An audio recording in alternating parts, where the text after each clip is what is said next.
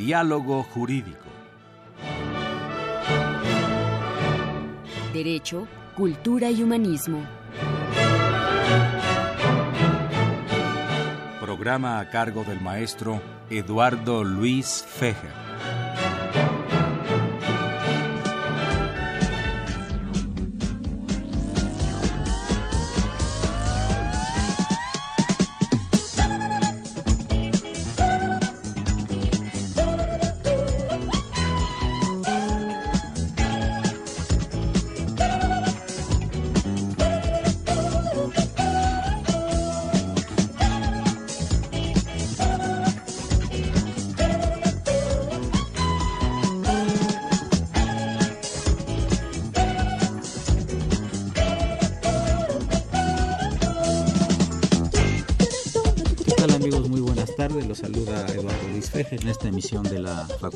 Derecho, eh, Diálogo Jurídico con nuestro lema Derecho, Cultura y Humanidad. Pues felicitar al padre Cronos, don Francisco Trejo, que en un rato más nos va a grabar un programa de su poesía y del próximo libro que ya está a punto de publicarse.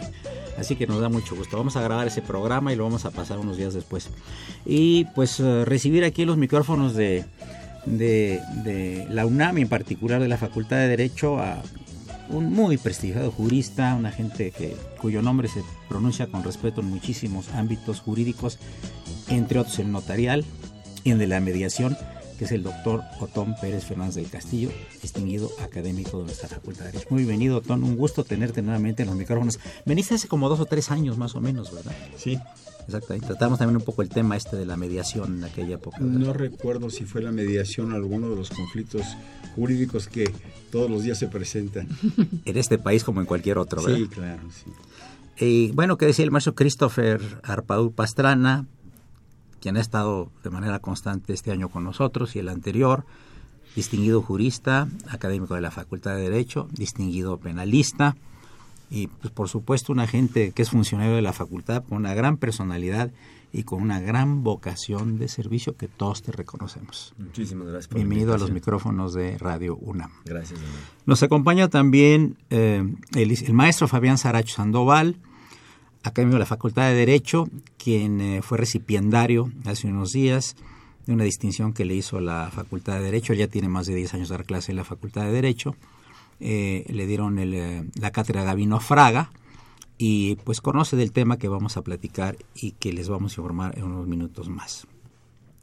Saludamos en cabina con todo respeto y gusto a la exalumna de la facultad y ahora abogada y mediadora, Alexis Contreras Neri.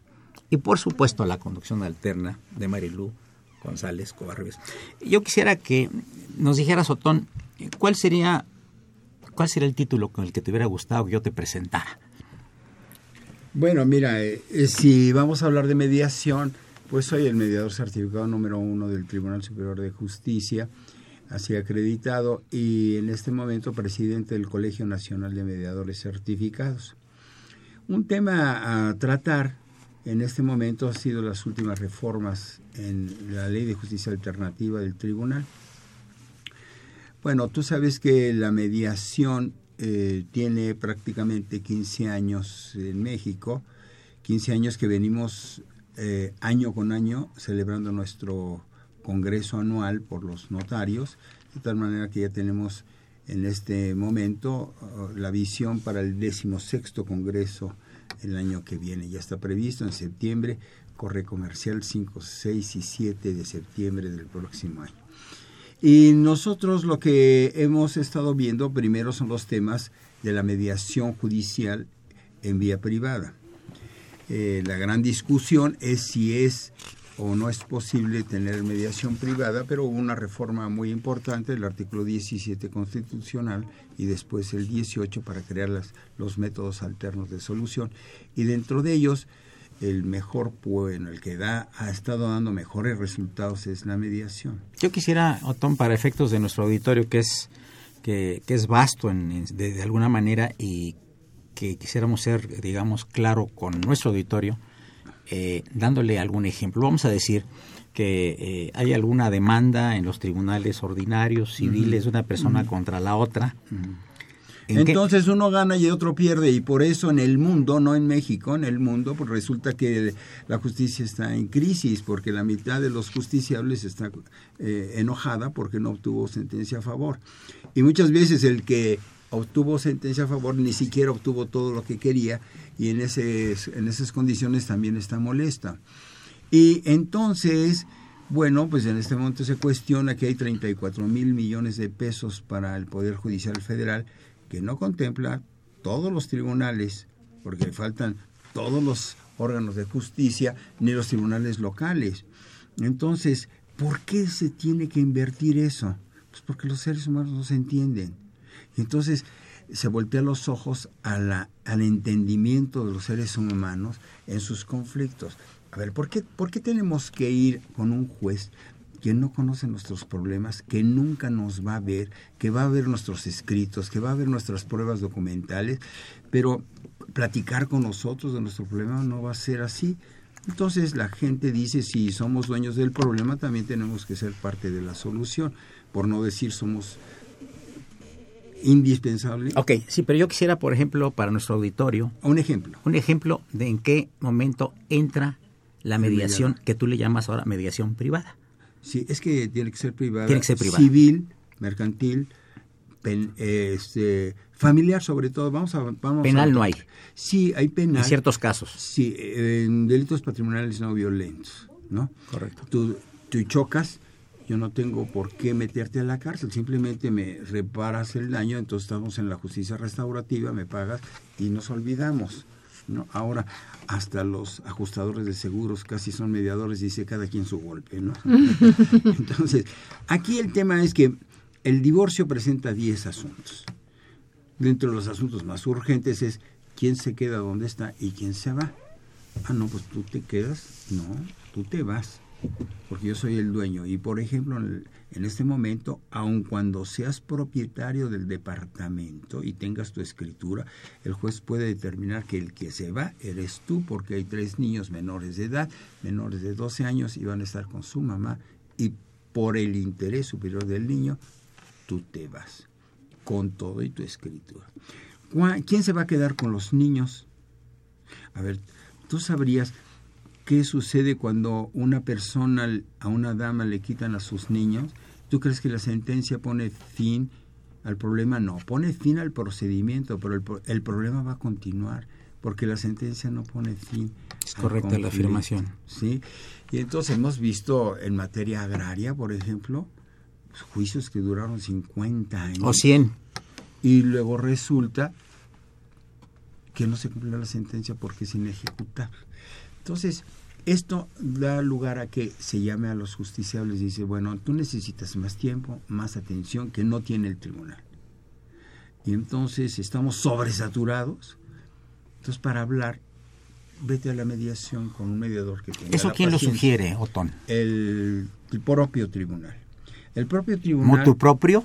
Sí, por medio de una reforma a la ley de justicia alternativa o sea, un, una reforma que, pero te voy a decir, el primer, el primer eh, centro de mediación fue Quintana Roo, pero no tenía más que ley y no tenía mediadores. En cambio, Querétaro tenía mediadores, pero no tenía ley. No necesitas ley, pero de todas maneras, un acuerdo y del Consejo de la Judicatura y del propio tribunal hace que entres tú a la mediación y primero que aceptes al mediador privado que tiene que estar capacitado. No puede ser cualquier persona, no te pones un título que digas así. Por ejemplo, yo estuve en Harvard estudiando este tema, pero el título que obtuve es, o el documento que yo obtuve de reconocimiento es experto en manejo de conflictos. En cambio, la Universidad Internacional de la Florida me dio un certificado de mediador. Eh, y aquí es un, es un estudio que hace la Universidad de Barcelona, eh, tienes una asistencia de dos meses, tienes que hacer una práctica en el tribunal, un examen y para obtener, haber obtenido la mejor calificación, pues soy el mediador certificado número uno. Eh, doctor Otón, para nuestros radioescuchas, ¿quiénes son las instancias que certifican a los mediadores? Nada más el Tribunal Superior de Justicia. ¿Y cuáles serían las ventajas de la mediación? Primero, uno que se llama la confidencialidad. Mira, en este problema, en este momento, muchos asuntos eh, mercantiles se ventilan más que nada por la confidencialidad, porque los medios de comunicación tienen acceso, porque las audiencias son públicas. Entonces tú sabes que hay personalidades que tienen eh, un fuerte impacto. Entonces llegan los medios y cuánto hubiera dado un expresidente de la República porque el lodazal que se armó en su audiencia se hubiera ventilado en forma confidencial. Te puedo citar casos terribles de personas muy importantes en el país que se debieron haber llevado en forma confidencial. Pero hoy tú dices, gané, o ya ganó, obtuvo sentencia el empresario fulano de tal y se llevó 50 millones de pesos al día siguiente secuestrable y ve el número de secuestros que hay de personas que imprudentemente llevaron su conflicto a un tribunal y hicieron público su victoria. Entonces, esa es una. La, la otra cuestión es que la mediación va a lo profundo, no va a lo meramente formal, va a la solución profunda del conflicto. De tal manera que a veces el periodista va con una persona y le dice, oiga usted, ¿y cómo le fue su conflicto del Canal 40? Pues es una porquería este socio que yo tenía. Y luego se va con el otro, ¿qué, qué le dijo? Que dice que usted es un delincuente, porque los intriga, ¿no? Entonces dígale usted que no se equivocó de socio, se equivocó de, enemigo porque lo voy a hacer pedazos. Entonces no es suficiente la sentencia, quiero hacerlo pedazos. Entonces lo que quiere la mediación es irse a lo profundo y terminar. Entonces, la imparcialidad, la neutralidad. Tú terminas, por ejemplo, he tenido asuntos en materia sucesoria de dos hermanas contra una que durante nueve años no se hablaron. Y de repente tú tienes tres sesiones y en tres sesiones terminas. Y lo más importante, Eduardo, hoy la ley te dice que la mediación firmada ante un notario, ante un mediador certificado, tiene los efectos de cosa juzgada con fe pública. Maravilla. Entonces tú puedes terminar un juicio, aún en la brevedad, un juicio, una disputa, en tres sesiones. En, en dos meses terminaste algo que podría llevarte 5 o 10 años. Entonces, esa velocidad es muy importante. Más otras bondades, es más barato. En, el, en la sede del tribunal, los mediadores, pues la mediación es gratuita. Perdón, y ahí mismo en el tribunal hay, hay, lugar para hacer la mediación. Sí, y hay un edificio completo. Entonces Edgar Elías el otro día dijo en un discurso, quisiéramos que el tribunal fuera el edificio que está en mediación y en mediación acá, porque ya no alcanzan los recursos para tantos litigios. Hay una te voy a poner un ejemplo muy importante. En medio minuto, porque ya viene el corte. Fíjate que los banqueros dijeron, tenemos 20 mil juicios en la puerta del tribunal con deudores bancarios. ¿Qué vamos a hacer? Y entonces dice, vámonos a mediación todos los banqueros firmaron un convenio para que sus asuntos en el 16 sea por vía mediación. ¿Cómo? Amigos, llegamos a la primera parte del programa. Les recordamos se encuentran eh, los doctores eh, eh, Otón Pérez Fernández del Castillo, el maestro Fabián Saracho Sandoval, el maestro Christopher Arbado y por supuesto Marilu González Covarrubias. Saludamos en cabina al niño héroe de la radio, Raúl Romero, que acaba de llegar. Continuamos Socorrito unos minutos. Ahora a ver qué nos ofrece el padre Cronos de fondo musical.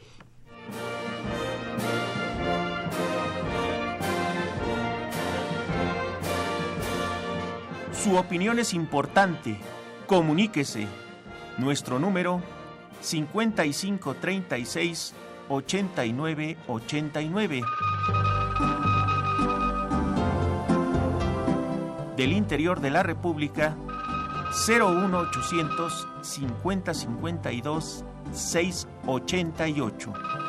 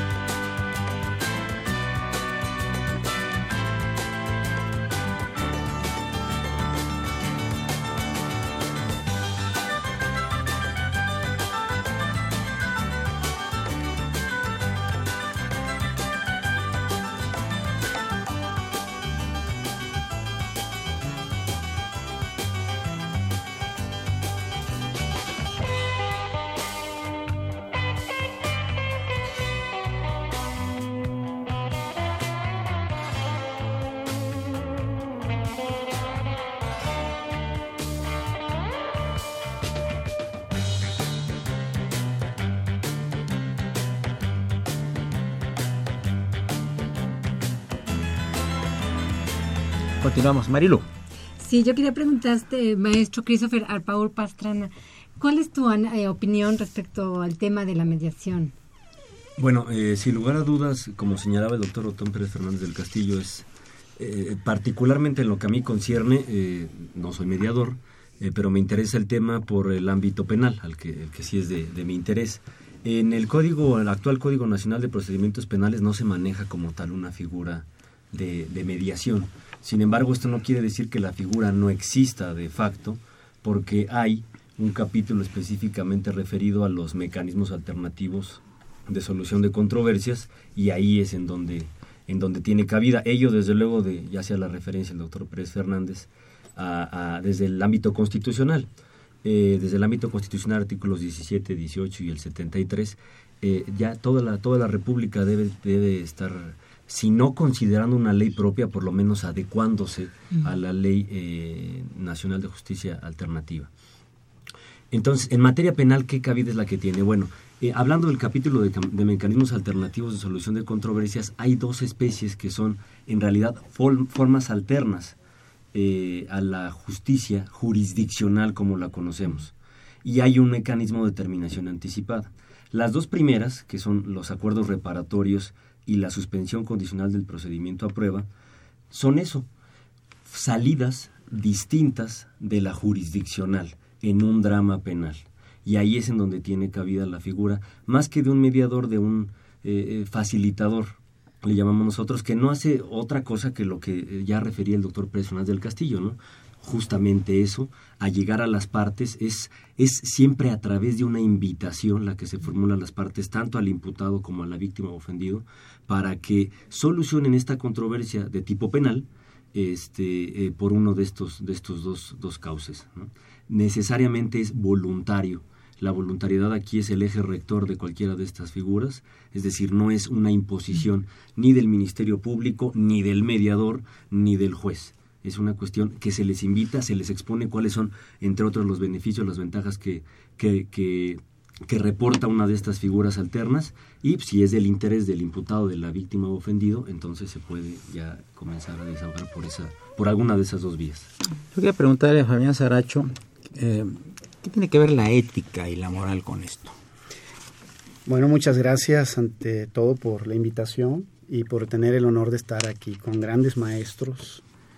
Eh, en este tema a mí me llama mucho la atención porque eh, la mediación eh, viene desde épocas muy antiguas uh, y nosotros pues venimos poco a poco adaptándonos. Hay un texto bíblico, por ejemplo, cuando habla de que cuando alguien tiene un problema o cuando hay un conflicto, se vaya a platicar con esta persona para intentar negociar, arreglar el, problema y si no tiene efectos, dice, volver otra vez a ir con la persona, pero ya llevar a un testigo. Y volver a intentar hablar y volver a llegar un, a, a, una negociación. Y si no se puede, entonces, pues llevarlo a un litigio el asunto. Entonces, eh, todo esto nos da que la mediación es una figura muy efectiva y tiene miles de años.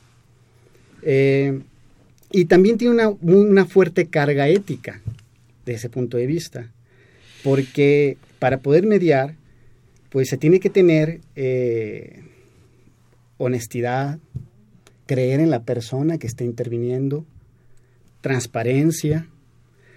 Eso nos va a llevar como sociedad a ser mejores, eh, sería muy difícil negociar, sería muy difícil mediar si yo no confío en la persona en la que está interviniendo, si no tiene ética, si no tiene principios, si no tiene valores. Por lo tanto, considero, cuando, cuando esta figura empezam, empecé a verla de una manera más, eh, eh, más en su estudio fue en el arbitraje médico. Como maestros de la Facultad de Derecho, trajeron la figura del arbitraje y lo pusieron en el ámbito médico para poder de esa forma resolver los problemas y los conflictos que se dan en materia de salud. Y fue muy interesante porque el 95% de los conflictos que se daban entre los pacientes y los médicos eran por una falta de comunicación, porque surgía que, este, que los médicos, teniendo tanto, tantos pacientes que atender, instituciones como el Seguro Social, como el ISTE, pues no había esa comunicación positiva, asertiva en el, en el, en el ámbito y, y las demandas eh, contra ellos eran encascadas. Cuando se llegaba a la mediación, antes de llegar al, al, proceso, eh, se solucionaban los conflictos. Entonces, eh, y todo era, primero, porque se da un voto de confianza a la comunicación. Segundo, porque se confía en la persona quien es el mediador. Por eso es muy importante que estos perfiles para quienes eh, aspiren a ser mediadores sea intachable, gente correcta y, de esta manera eh, contribuyan a, crear una nueva cultura para la, para la mediación. Lo estamos viendo también en algunos aspectos eh, en convenios, en contratos, donde ya hay cláusulas que se determinan desde antes de que se va a buscar primero mediar cualquier conflicto de interpretación o aplicación en las mismas, porque evidentemente la mediación es un instrumento excelente. Eh, yo soy, yo creo en ello y considero que, que, va a ser una, una gran algo muy positivo para nuestro sistema jurídico.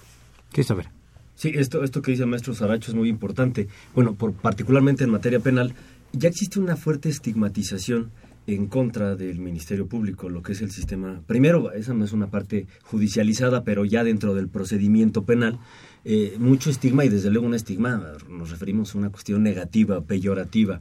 Y lo que decía el doctor Pérez Hernández del Castillo, ahorita mi amigo Fabián Saracho, es eh, crear una nueva cultura, lo que representa la, la, la mediación como, como figura, como una mecanismo alterno es toda una nueva una nueva cultura no nada más respecto de los eh, actores de los operadores jurídicos sino de los justiciables los gobernados que debemos tomar en consideración esa como la primera opción y ya como último recurso, como última ratio, como lo decimos en materia penal, justamente las, eh, las vías ya jurisdiccionales. Porque además en materia penal es una de las grandes apuestas del nuevo sistema penal acusatorio, que la gran mayoría de las causas penales no lleguen a juicio oral, sino que se resuelvan a través de alguno de estos mecanismos. Sí, doctor. Mira, qué bien lo dijo Fabián.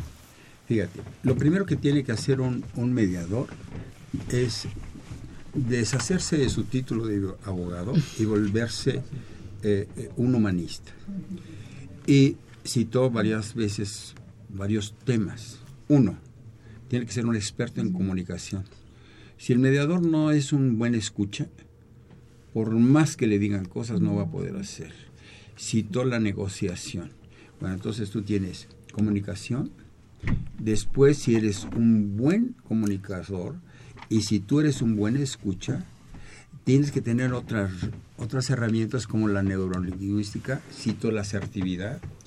Si tú no haces que los eh, mediados entiendan lo que es la asertividad, la corresponsabilidad, porque lo primero que dice, él es culpable, yo soy inocente y nadie es, es 100% culpable y nadie es por ciento, sino no somos corresponsables. Nos subimos a otro terreno de la corresponsabilidad, empezamos a comunicarnos, negociamos, entramos a la solución a través de toda una estrategia en donde está la asertividad, la neurolingüística y una serie de conocimientos que no son jurídicos.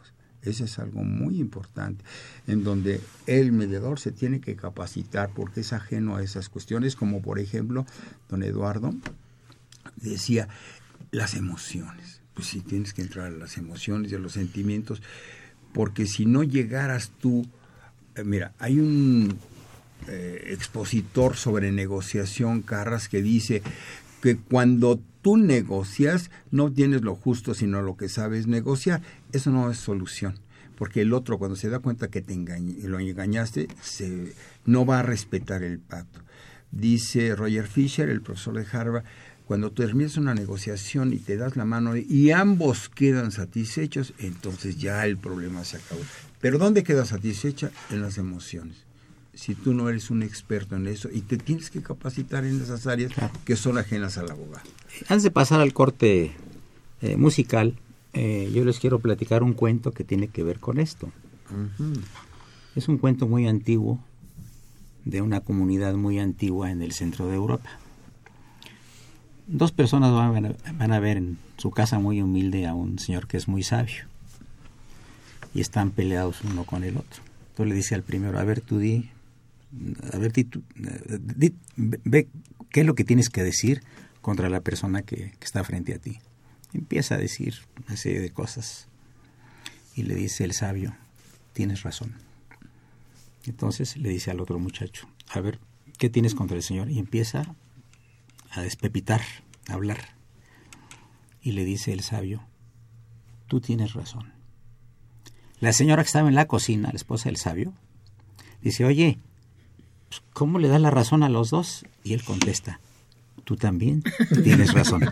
En unos minutos continuamos, amigos. Esto es Radio Universidad Nacional. Es el programa de la Facultad de Derecho, Diálogo Jurídico. Gracias.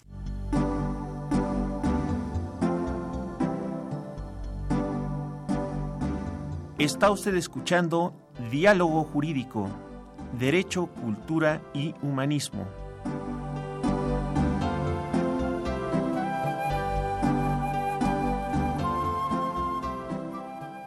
A través del 860 de AM. El alma mater del cuadrante.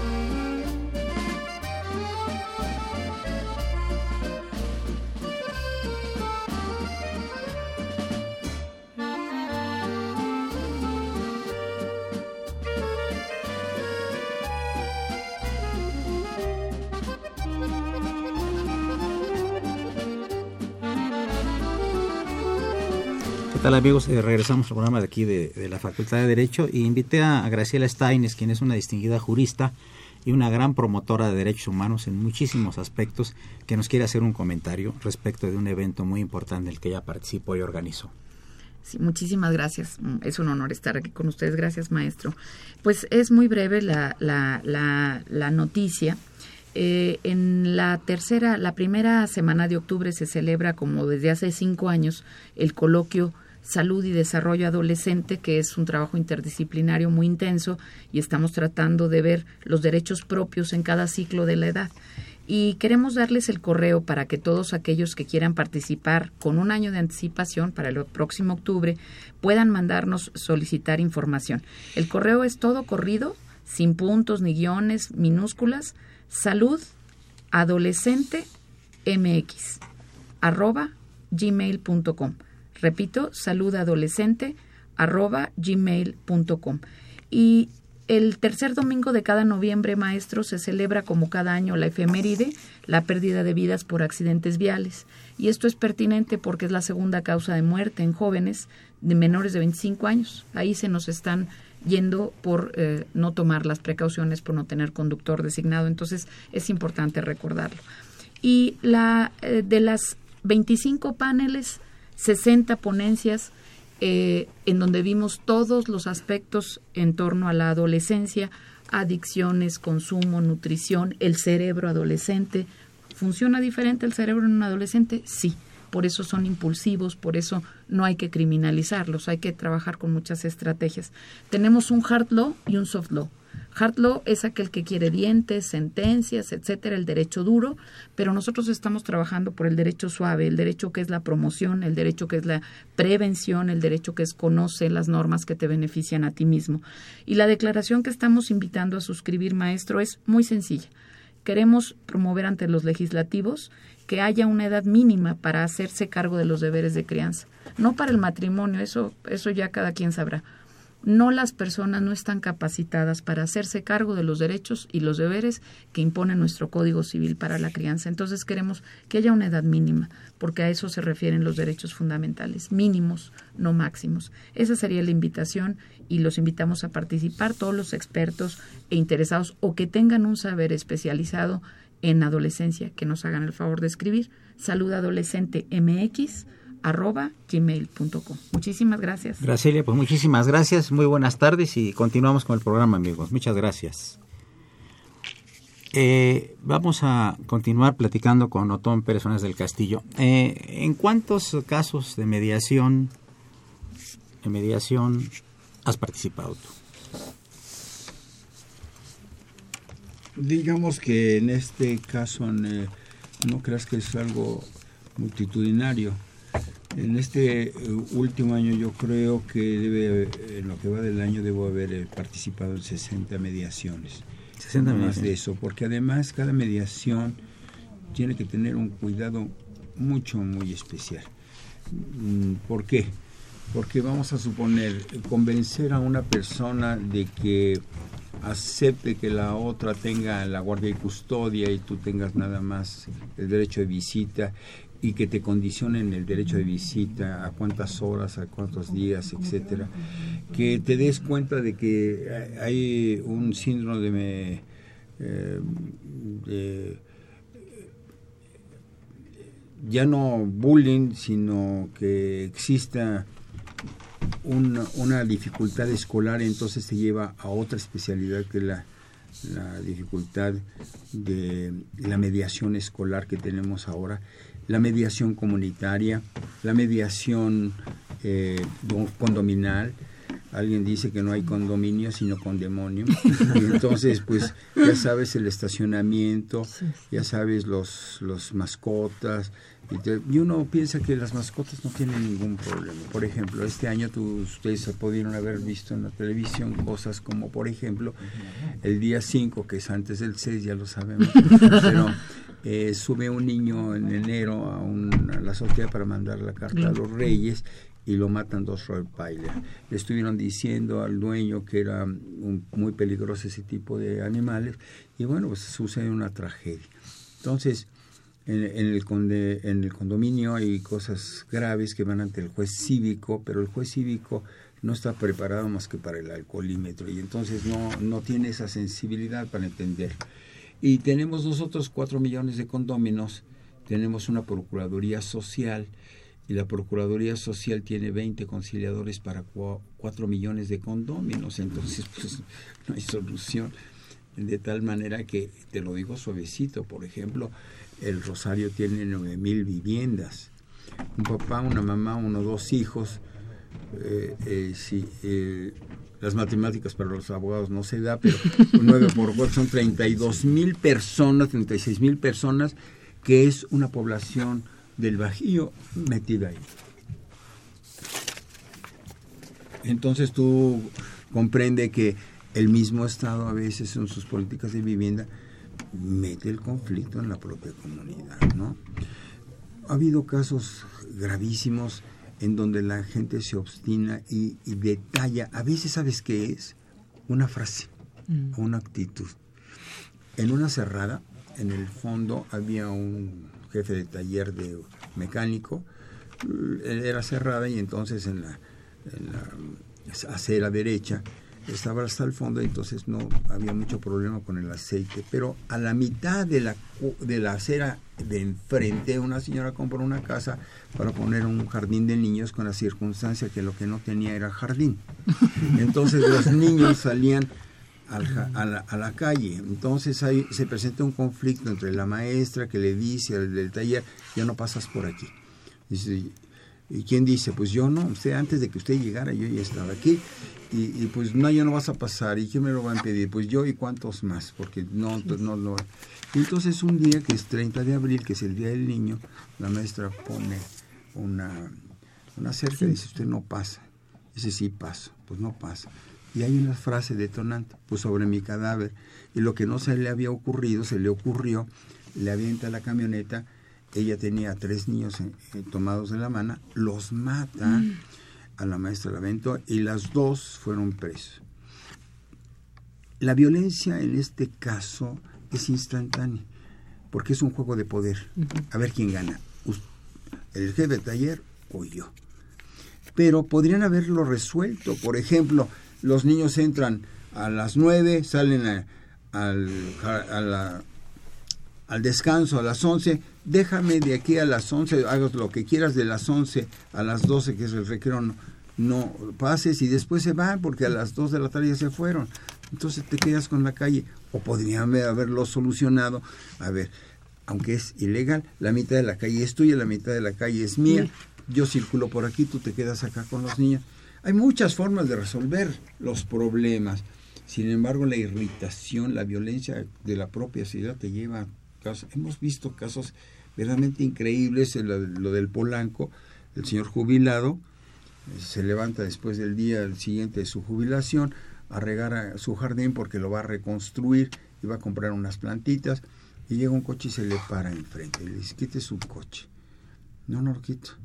Es que está enfrente de mi casa. Sí, su casa tiene título de propiedad, pero la calle no. Quítelo. No lo quito. Y entonces al día siguiente él saca su coche, a las 5 de la mañana lo pone enfrente y lo recibe entonces él con la regadera burlándose. Pues ya ve que no lo va a poner. Y entonces al día siguiente, él en la noche pone su coche y ya dice, si yo por 10 años llevo estacionado a mi coche, quítelo y si no, y lo, y lo moja. Y moja al señor, y entonces lo, se le va a golpes, saca la pistola y lo mata. Entonces, por una cosa tan baladí, la irritación social es grave, es impresionante. Entonces, pues la mediación está para prevenir, pero también para solucionar el conflicto. Creo que el, la forma exponencial en cómo se ha resuelto esto en México es increíble. En Europa, por ejemplo, el, se presenta más en materia mercantil. En lugar, dicen ellos, en lugar de que hagamos pleitos, hagamos negocios. Tenemos un negocio próspero. Antes era alemán con eh, con eh, este, marcas alemanes, pero los tigres del Pacífico se los van a comer, se asocian con los italianos y, entonces crean eh, sociedades, los antes enemigos, porque acuérdate que Francia, Francia e Inglaterra se echaron una guerrita que nada más se llamó los 100 años y ahora son socios, ¿no? Y ahora los enemigos, a ver quién se iba pensar que los polacos podrían poner un negocio con los rusos después de las atrocidades de Stalin. Y sin embargo todo esto cambia por la necesidad de sobrevivir. España puso de pie la Armada Invencible, ¿no? Contra Felipe II, contra Inglaterra. ¿Y qué crees? No hacen ningún barco porque los hacen en Corea, en Taiwán, en, en Singapur. Y ya perdieron toda la la posibilidad de tener barcos. Esa lucha económica hace que ellos se junten y que digan, no vamos a permitir que haya juicios, vamos a resolverlo a través de mediación. Christopher, eh, Pastrana, y en el ámbito penal, ¿qué tanto cuentan las emociones? Es que la materia penal no deja de ser una ciencia social que atiende con humanos. Entonces atiende muchísimo, muchísimas causas como las que platicaba el doctor ahora, eh, que sí trascienden de una nimiedad a una cuestión ya de una conducta típica, antijurídica, culpable, punible, que merece una, una, una, pena corporal. En materia penal, a diferencia de la civil, de la mercantil, de la familiar, creo que es que acá desde que ya surge de facto un conflicto de esta naturaleza, ya las dos partes son perdedoras, per se. Y, y, la cuestión está entre decidir si queremos seguir perdiendo más o queremos reducir el control de daños, digamos. Y el control de daños en este caso se ve representado por las, los mecanismos alternativos de solución de controversias. Nosotros lo llamamos justicia, no solamente justicia alternativa, sino justicia restaurativa. ¿Por qué justicia restaurativa? Lo que hemos dicho en otras ocasiones, ¿de qué le sirve a la persona que es desapoderada de su vehículo que eh, quien se lo robó, en el mejor de los casos, vaya a la prisión por 10 años porque fue un robo con violencia en vía pública, etcétera? ¿De qué le sirve? Bueno, pues quizás para el resto de los justiciables da seguridad jurídica de saber que hay un ladrón menos en las calles, pero al que ya resintió la afectación directa, Bueno, pues sigo sin mi coche. Bueno, la justicia restaurativa ahora dice, no solamente es eh, el que pague corporalmente por el daño causado, sino además patrimonialmente que se te, te sea resarcido el, el daño que sufriste. Fabián, ¿algún caso interesante, sin decir nombres de problema entre médico y paciente que ustedes veían antes cuando estabas en esta institución? Pues han sido muchos, muchos casos. Alguno así que te llame la atención particularmente en tres minutos. en tres minutos. bueno, en, en, aquí nosotros veíamos mucho los problemas de comunicación, que es, lo que generaba los conflictos entre los médicos y, y los pacientes. En alguna ocasión un médico eh, va revisando a, sus, a, sus, a su paciente, llega con, con uno de ellos y le dice a su enfermera que le acompañaba que este paciente ya no tenía solución. Y la familia que lo escuchó, que estaba ahí, pues eh, se soltó en un llanto terrible. ¿Y lo dijo delante del enfermo sí, también? delante del enfermo y delante de la familia. Que le informe hoy, aunque esté Sí. en otro mundo. Ya luego a lo que se refería era que no tenía suero, no tenía este Solución. solución el suero. Qué, qué interesante. Entonces, entonces este, eh, por esa razón Problema de comunicación. hay un problema de comunicación y, y- y es una cuestión que, que, insisto, eh, ahora en esta nueva cultura de, sobre la mediación, el, ten- el, el- mediador tiene que preocuparse no solamente por eh, la parte del trabajo, sino tiene que tener esa aptitud y esa actitud. La actitud es, ser positivo es muy, muy importante. Entonces, así había muchas cosas que nos dábamos cuenta que pasaba por esa falta de comunicación y realmente la mayoría de los casos se resolvían en esa mediación porque eh, sin irse al fondo del asunto en los casos de médicos, se establecía, se, se, se le explicaban, se sentaban las partes, se platicaba, se expresaban los, los hechos, que por qué pasó y bueno, todo se solucionaba en ese momento. Fabián, conozco un caso muy interesante de un notario donde lo operan y entonces al cirujano se le va el bisturí y le corta las, las cuerdas vocales. El notario tiene que explicar el valor de la escritura y ya no puede hablar.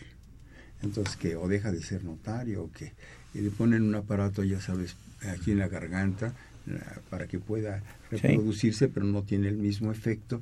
Y entonces la vida de las personas se transforma. Ese es un caso muy interesante. Y el otro, así del milímetro del bisturí, a una dama la operan y le corta unos nervios que van, am, déjame decirlo así, a la satisfacción sexual. Y entonces esta dama no vuelve a sentir nada. A ver, ¿cómo, cómo, cuál remedio? ¿O qué? Una, una mujer joven. Es real, ¿eh? Entonces Qué complicado. quiere sangre, ¿no? Y entonces se vuelve verdaderamente complicadísimo porque la empatía no entra, ponerte en el lugar de la otra, no entiende y además no quiere dinero, quiere sangre, ¿no? Entonces, a veces es difícil. Un caso, un adolescente, porque hay justicia para adolescentes. Y entonces eh, eh, se están peleando dos de secundaria, le muerde la oreja y se la arranca. Entonces, fíjate, parece que no hay solución porque la mamá quiere sangre, quiere ojo por ojo. Y entonces, en la mediación dijimos, a ver, señora, está bien, es un daño irreparable. Pero usted cree que porque se vaya a la cárcel le va a crecer la oreja a su hijo, ¿no? Bueno, ¿qué pasaría si en lugar de eso el papá se pone a trabajar y, y hacemos una operación para que le repare la oreja? ¿Qué prefiere usted? ¿Que se vaya a la cárcel o que le reparen la oreja? No, pues que le reparen la oreja. Qué bien. Y entonces hay soluciones. Qué bien. Amigos, eh, continuamos unos minutos. A ver qué nos va a ofrecer el padre Cronos ahorita para la última parte, la parte final del programa de hoy. Es real, ¿eh? Es...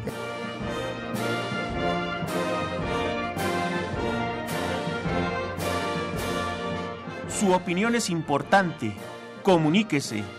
Nuestro número 5536 8989. Del interior de la República 01800 5052 688.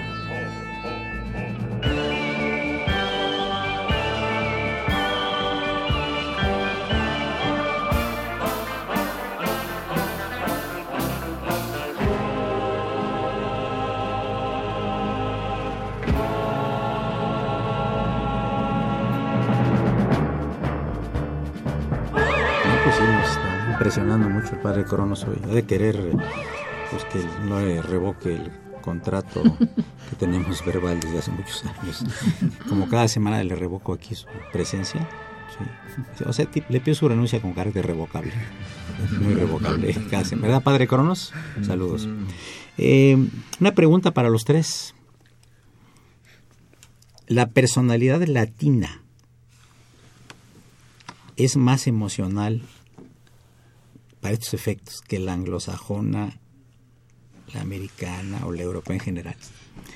Si tú sientes un americano frente a otro, ¿son más accesibles para esto o reaccionan igual de emocional que un latino? Porque dicen que los latinos somos muy emocionales, ¿no? Que traemos pues mucha emoción siempre en todo lo que hacemos y como que el anglosajón es más frío, más calculador, el americano, el europeo, el centro europeo.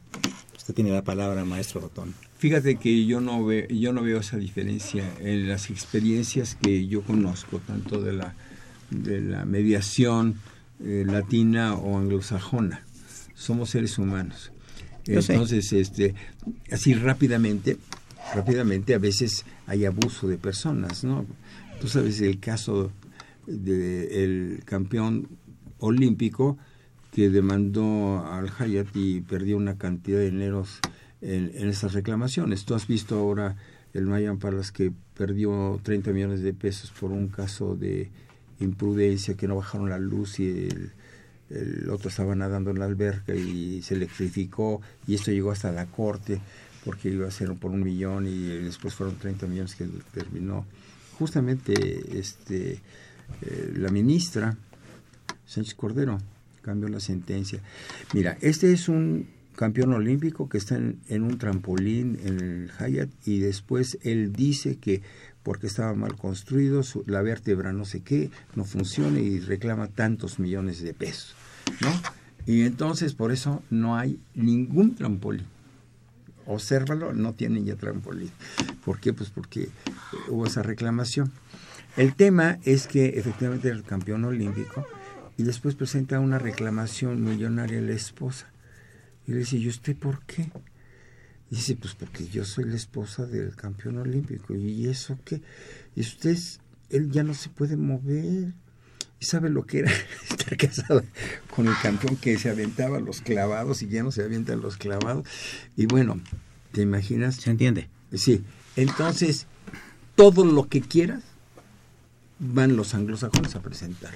Y ahorita está el escándalo de reclamaciones que están ellos ahorita, son los, los que están impulsando la verdadera mediación, son ellos. La American Bar Association en este momento hace una campaña enorme para modificar las reglas de la... De la bueno, en Estados Unidos te demandan por todo, ¿eh? Ah, sí. Por todo te demandan. Hay gente que... Yo conozco un señor que eh, en una carretera mexicano con su esposa hizo su fortuna hace muchos años porque hubo un bache en una carretera americana y el coche se trastabilló. La, la mujer salió, salió de la, del automóvil y quedó mal, mal herida en la carretera. Él con sangre fiel le tomó fotos a todo y demandó al gobierno americano en una millonada. Sí, sí, creo. Porque estaba el bache ahí y no había ningún aviso, ni mucho menos.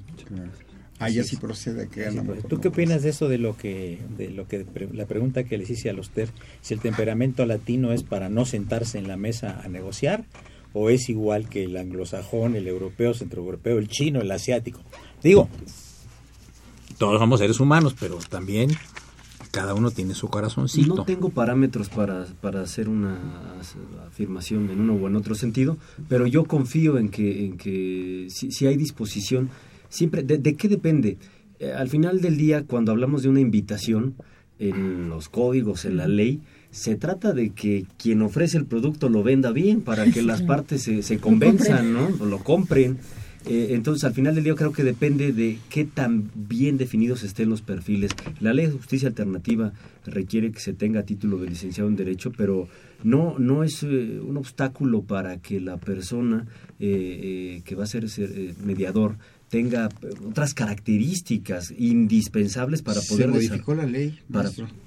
Se acaba de modificar la ley este mismo año para dar paso a comediadores porque puede ser psicólogo, puede ser trabaja, pero los trabajadores sociales llevan cientos de mediaciones en alimentos, en el DIF. Ahora, lo que hacen es que se tiene que eh, comediar con un abogado para que haga el convenio, porque él no va a poder hacer el convenio y si no lo hacen bien no lo va a cumplir. Entonces, se está buscando reconocer a ese mediador, pero con un abogado para que hagan el convenio. Exactamente.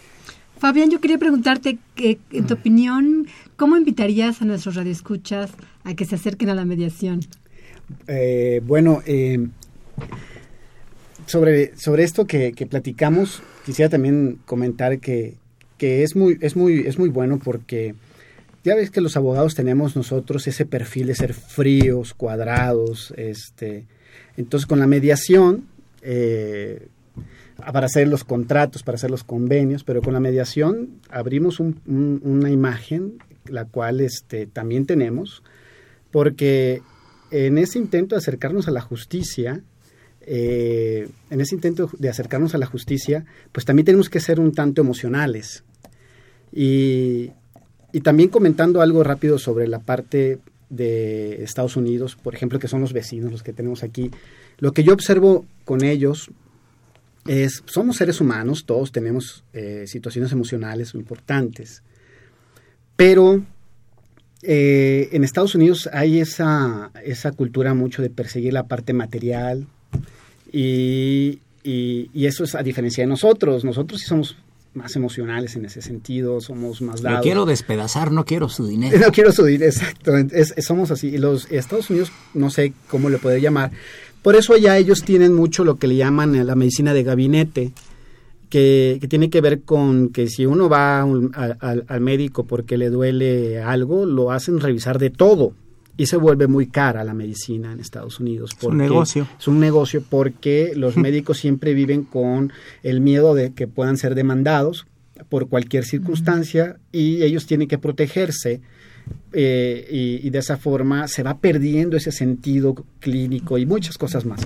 Entonces sí hay diferencia y, estamos nosotros eh, eh, en México y en, Latinoamérica, porque muchos países de Latinoamérica han copiado este sistema a, México y de que sí, sí tiene que ver nuestro carácter, nuestra cultura sí ha influido y, y sí nos beneficia para poder lograr con la mediación una aproximación a la justicia, a lo que cada uno queremos, ¿verdad? Entonces yo sí los invito, es algo muy, muy bien y, en la Facultad de Derecho a los estudiantes, a los maestros, pues tenemos nosotros por delante mucho camino que, recorrer, que perfeccionar, que hacer. No, no significa que lo tengamos todo, pero, pero este, tenemos eh, grandes ventajas. Muy bien. Tendremos un Palabra final, ya tenemos el corte. Tenemos un enfoque diferente ahora, porque el, el litigante está formado para ser un luchador y le dan las armas y hace una estrategia para vencer. Nosotros no. Tenemos que buscar una estrategia para arreglarse. Y entonces, por ejemplo, los penalistas, con todo respeto, usan la culpa. Nosotros la quitamos, porque si tú buscas un culpable no hay solución. Y ustedes hacen libros de culpabilidad. Señalen Sí, entonces hay una verificación en, la, en el ejercicio de la profesión. Yo quiero agradecerte mucho la, muchas gracias. la atenta invitación. A Pérez, igualmente del Castillo, muchas gracias. Fabián Saracho, muchas, gracias. Christopher Pastrana, que participará. de haber estado con los maestros. Claro, y oye, y además de Christopher que va a participar en un programa muy interesante sobre los Beatles el día 18, de sábado 18, 19, ¿verdad? 19, 19, no, no, no, eso va a ser allá en la Gustavo Amadero, porque aquí el padre Cronos es un devoto de los Beatles. Ah. Fue una operación de Socorro Monza, a quien saludamos con el afecto de siempre, la imagen siempre grata del padre Cronos, muchas gracias padre Cronos, Francisco Trejo.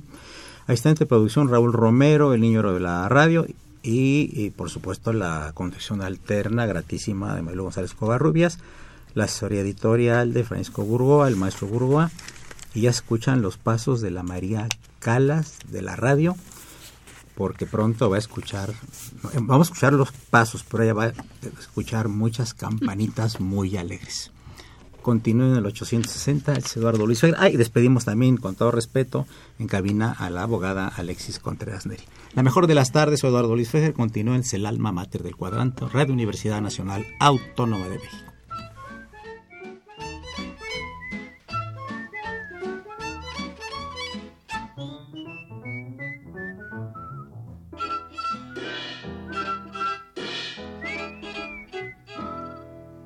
Sospechas que traigo aquí será todo para ti. Dulce no es, fruta no es, nieve tampoco es. Si me dices lo que será, te pertenecerá. Piensa despacito para adivinar Abre el paquete, es un juguete de hoja de lata para ti. Un negrito bailarín de bastón y con bombín, con clavel en el ojal, pero que se porta mal. El negrito lo compré para ver bailar a usted perezoso, mueva los pies. Dale cuerda y ya verás cómo se acuerda y puede bailar. Ey, morenito, vamos a ver si por fin se anima usted y nos baila algo de tal.